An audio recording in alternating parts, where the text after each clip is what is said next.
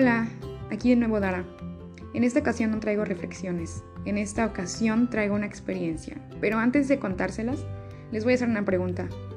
Si tuvieran la oportunidad de tomar una clase sobre el manejo de sus emociones y sentimientos, ¿la tomarían? ¿O están totalmente convencidos de que saben cómo manejar sus emociones y sentimientos? Se las dejo para que reflexionen.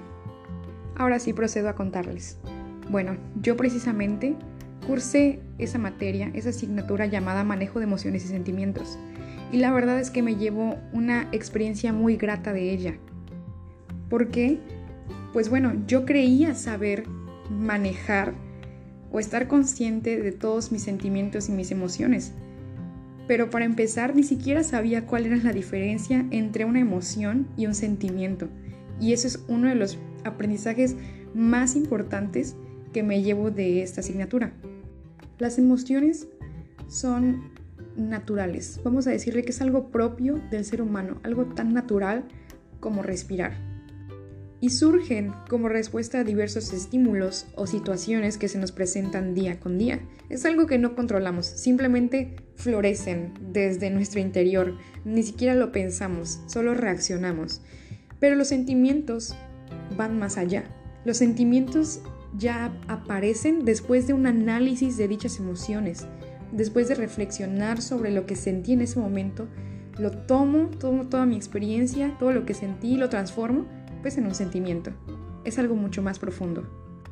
Y eso no fue lo único que aprendí. Aprendí de verdad muchísimas cosas. Aprendí que no hay sentimientos malos ni buenos, ni emociones malas ni buenas que todas y cada una de ellas son necesarias. Sin embargo, a veces a nosotros como humanos nos cuesta aceptarlas y dejarlas fluir. Y yo me pregunté muchas veces, ¿a qué se debe eso? ¿A qué se debe que nos rehusemos a sentir?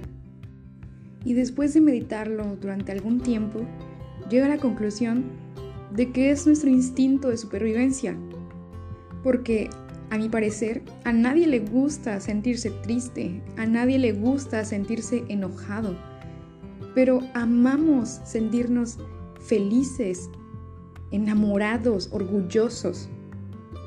Pero lo que no sabemos, en lo que no pensamos, es en que esas emociones que consideramos negativas también son necesarias en la vida, son necesarias para generar aprendizajes, porque de todo aprendemos algo. Dicho lo anterior, creo que está de más que diga que todo lo, aprendido en esta asignatura es aplicable en cualquier ámbito de mi vida, de verdad. Claro, no voy a decir que ya sé cómo manejar al 100% mis emociones y sentimientos, porque no es así. Pero ya los reconozco, ya sé cómo se siente el enojo, cómo se siente la tristeza, cómo se siente la felicidad, el miedo, entre muchas otras. Y ese mismo reconocimiento personal de las emociones me ayudó a mejorar mis relaciones interpersonales, porque bueno, yo soy una persona muy inexpresiva. Sin embargo, al aprender a reconocer mis emociones y aceptarlas, me ha permitido conectar muchísimo mejor con todos los que me rodean, porque ya puedo ser más abierta, no mucho, pero ya un poquito más, es un avance.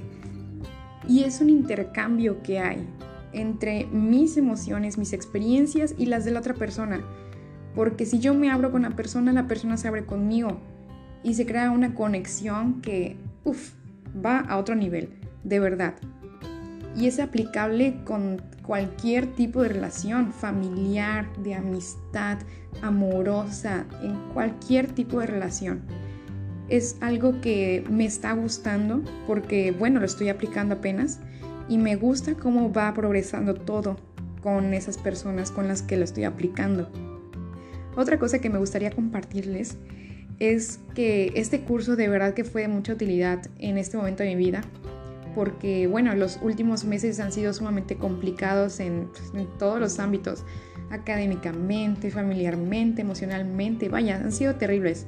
Entonces, todos los aprendizajes que iba obteniendo los iba tratando de incorporar poco a poco en, en mi vida, aplicarlos en todos los aspectos como ya les comenté y creo que me ayudó bastante, me ayudó bastante porque estoy orgullosa de cómo lidié con algunas situaciones que se presentaron, porque definitivamente si las mismas situaciones se hubieran presentado el año pasado, no hubiera lidiado con ellas de la misma forma en la que lo hice ahorita.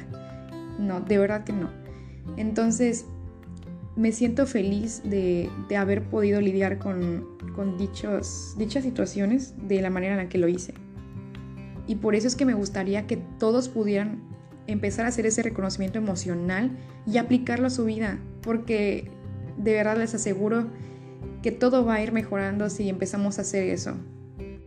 Porque nosotros creemos que conocemos todo de, de nosotros, que sabemos cómo vamos a reaccionar ante esto, ante el otro, pero en realidad siempre hay algo que, que aprendemos, que descubrimos.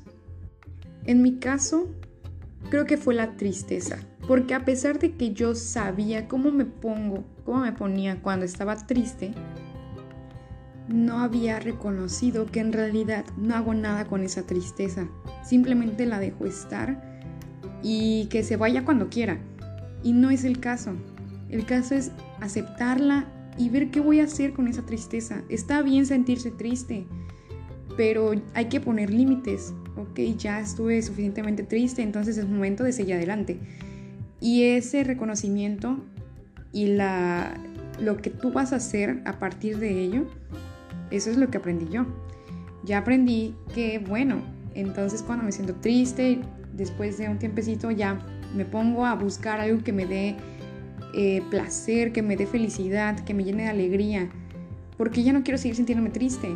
Y también al sentirme triste yo, sin darme cuenta, eh, como que no traía todo, lo arrastraba a todos los demás conmigo, simplemente que no me daba cuenta en cómo actuaba con los demás, porque me aislaba, porque no hablaba con nadie o estaba como que desganada y pues nadie sabía de qué manera apoyarme, porque es algo que yo internalizaba y solita trataba de lidiar con ello, pero ni siquiera sabía cómo. Entonces, bueno, eso fue lo que aprendí a reconocer que debo hacer algo con esa tristeza, no simplemente dejarla estar y que se pase solita y ya. Debo apoyarme y ayudarme para poder salir adelante y apoyarme también de los demás, porque ya sé que puedo contar con ellos, ya puedo decirles, ¿saben qué? Me siento así y sé que me van a apoyar porque hay más confianza, porque ya hay más eh, expresividad de mi parte. Entonces, bueno, eso fue algo de lo que yo reconocí de mi persona. Y es precisamente eso, eso de contarle a mis familiares, por ejemplo, cuando me siento triste o lo que me hace sentir triste, lo que me llevo principalmente de, de esta asignatura. Es lo que estoy aplicando en mi vida. Ahorita pues principalmente con la tristeza, pero lo pienso aplicar con todas mis emociones.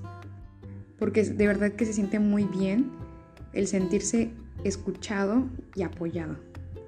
Y bueno, ya para concluir con este podcast, lo que más me gustó, pues precisamente fueron los aprendizajes que me llevé y que siento que como persona crecí un poco más.